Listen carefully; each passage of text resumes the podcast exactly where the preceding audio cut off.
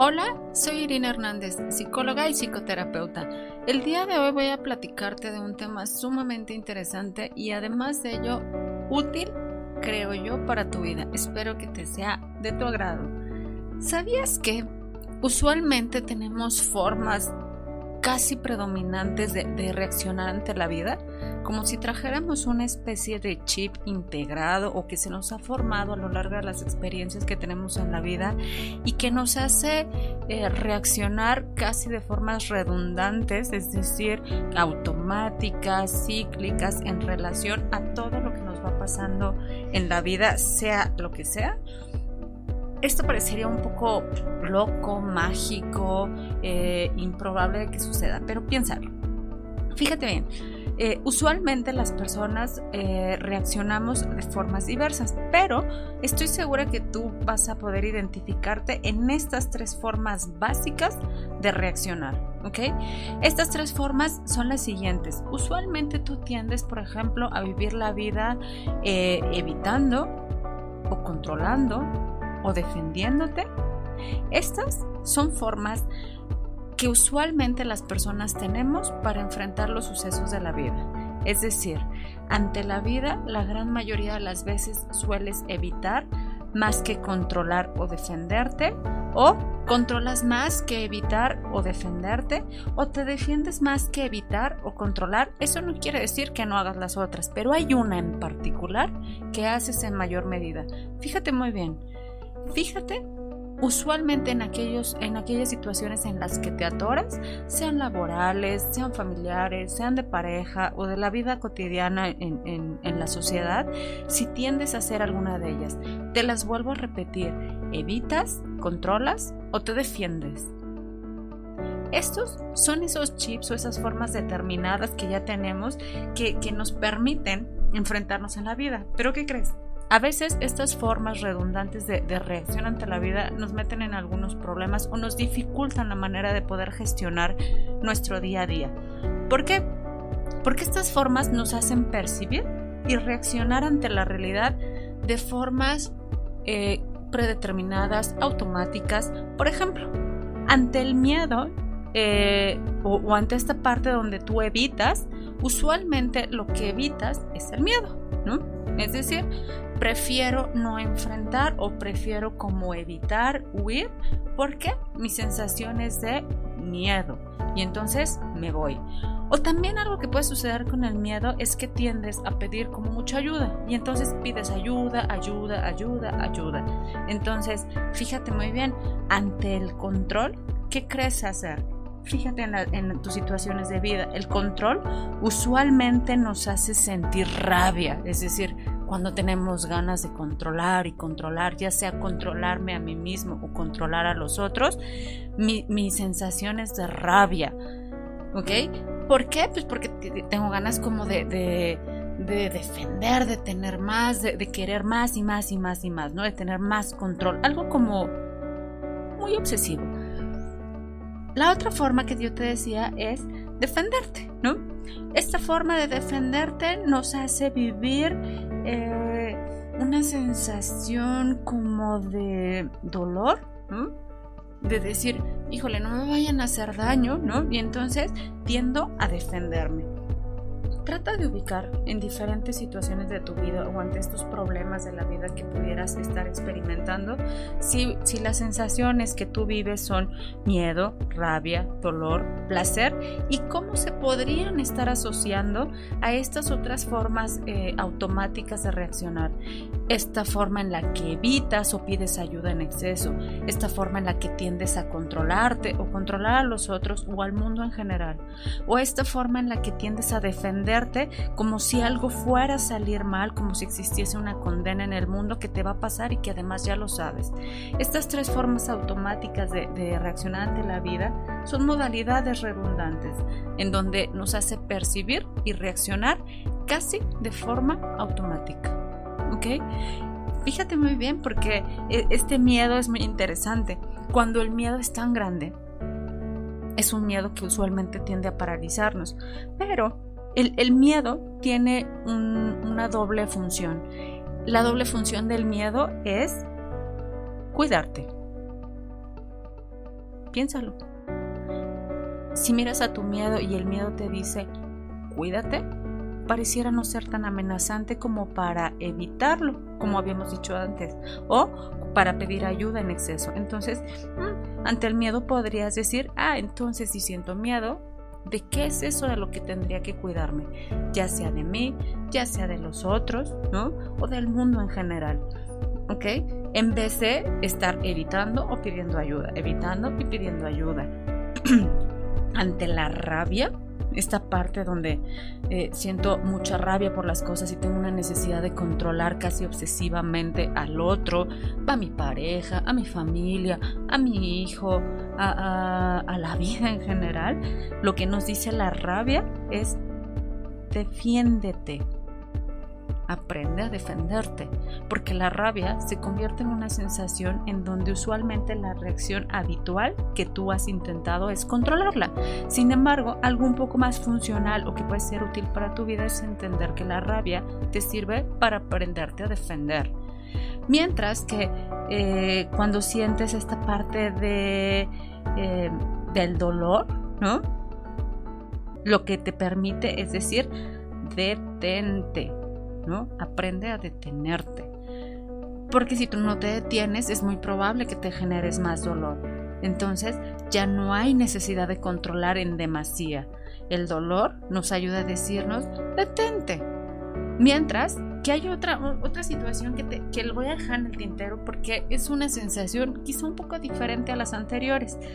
¿Qué es el placer? Pero el placer te lo voy a guardar para, para, otro, eh, para otro podcast, ¿no? Para que lo puedas escuchar porque es muy interesante lo que va a pasar con él. Eh, fíjate que cuando nosotros nos atrevemos a hacer funcional el miedo, la rabia y el dolor, nos permite gestionar estas modalidades que tenemos de vida de una forma que nos permitan solucionar con nosotros, con la vida y hacer obtener eso que pareciera que había intentado pero no podía lograrlo. ¿Cómo le vamos a hacer o cómo podrías hacerlo?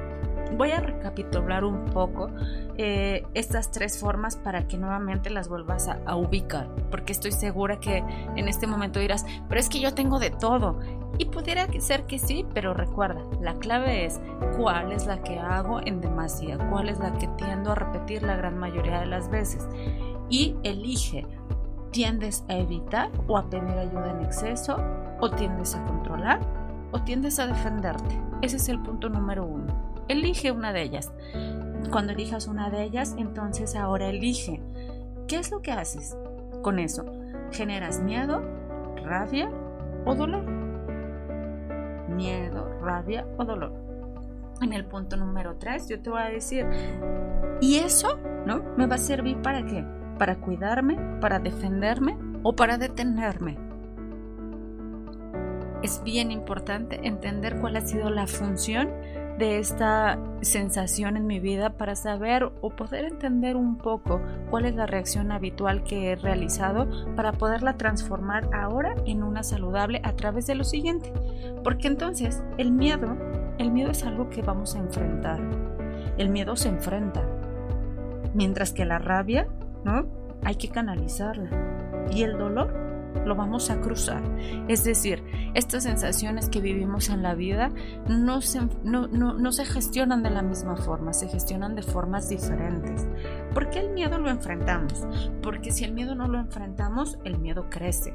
Si tú ante las situaciones de la vida tiendes a experimentar miedo y lo que has hecho es cuidarse, cuidarte en demasía, pues lo que hace es que tu miedo crezca y crezca y crezca. Entonces, en vez de cuidarte en exceso, lo que vas a hacer ahora con el miedo es aprender a enfrentarlo. Como quien enfrenta una batalla, ahorita me vino a la mente, ¿no? Eh, los molinos de viento, quizá te, te suene familiar o no. Como quien enfrenta eh, a un monstruo, Algo importante de hablar del miedo es que el miedo tiene dos naturalezas. El miedo puede ser real o el miedo puede ser imaginario. Ojo, cuando el miedo es real, no lo ocultes. Cuando el miedo es real es porque te está avisando que hay algo importante de lo que te tienes que cuidar. Y ese simplemente cuídate y hazlo. Pero cuando tenemos miedos que parecieran irracionales o que no tienen una lógica usual de tengo miedo a esto o aquello, esos miedos son los que se enfrentan. No le vamos a enfrentar un miedo que tiene una naturaleza real, sino vamos a enfrentar esos miedos que de su naturaleza son imaginarios o que son irreales o que no tienen una lógica eh, de su existir. Mientras que la rabia usualmente te has defendido, sacas tu espada, eh, atacas, te defiendes, ¿no? Ahora lo que vas a hacer para hacerla más funcional esta rabia, no la vamos a desaparecer, solamente la vamos a hacer más funcional. La vamos a canalizar. ¿Cómo puedes canalizar tu rabia? No sé, se me ocurre que la rabia la puedes canalizar a través de este, una actividad en donde puedas ocupar esa fuerza ¿no? de la rabia para eh, ocuparla en una actividad que te genere una productividad diferente, como un río. Haz cuenta que esto es como un río desbordado. Si el río desbordado que lleva su furia, que lleva su fuerza, se sigue sobre ese cauce, es muy probable que se rompa y que salga fuera de control. Pero cuando esa fuerza del propio río la ocupas para que se vaya por diferentes lugares, quizá lo puedes ocupar para generar eh, eh, energía solar o, o movimiento en algún en alguna situación. Entonces la rabia se canaliza. ¿En qué te gustaría hoy canalizar tu rabia? Mientras que el dolor, usualmente ante el dolor te paralizas, te detienes, evitas hacer, no haces nada y, y, empieza este dolor también a crecer, a crecer y a crecer. ¿Y qué crees? El dolor para hacerlo más funcional, lo que le vamos a ayudar a hacer es a cruzarlo. Como el río. Se dice por ahí que una de las mejores maneras de cruzar un río es no, no siguiendo la corriente, sino cruzándolo de forma horizontal. ¿Para qué? Pues para poder llegar al otro lado. Eh, este, este cruzar el río quizá te va a causar un poco de malestar porque sentirás como los pies mojados o como que las piedritas del río te lastiman, pero el dolor es así, el dolor duele, pero el dolor duele más si lo dejamos crecer. Es por eso que es importante ayudarlo a cruzar. Bien, estas son algunas claves de qué es lo que podemos hacer con estas formas automáticas que tenemos de respuesta ante la vida, estas modalidades redundantes que tenemos, de esta forma de percibir y reaccionar ante la vida que quizás antes no te explicabas y que ahora podría tener un pequeño sentido. Recuerda, número uno, ubica, ¿tú evitas? ¿Controlas o te defiendes? Si te cuesta trabajo, escúchalo en la gente. La gente te dice que tiendes a estar todo el tiempo con miedo. O la gente te dice, es que todo controlas. O la gente te dice, es que de todo te andas defendiendo. Ubica a ellas. Después entiendes si lo que vives es miedo, rabia, dolor. Y fíjate lo que haces con él. Ante el miedo tiendes a cuidarte en demasía a protegerte en demasía, ante la rabia sales eh, a defenderte y ante el dolor te detienes y te paralizas, transfórmalo, transfórmalo enfrentando el miedo, transfórmalo canalizando tu rabia, transfórmalo cruzando el dolor. Estas son eh, algunas claves para empezar a gestionar estas modalidades y empezar a hacer la vida o la funcionalidad de vida que tú deseas, ayudar a tu bienestar y si no o te cuesta trabajo poderlo hacer, siempre hay formas diferentes de hacerlo. La terapia es una de ellas. No lo olvides, mi nombre es Irina Hernández, espero que haya sido un tema que te haya gustado y que pronto pueda profundizar en cada uno de ellos si es que te gustaron. Muchas gracias, que tengas lindo día.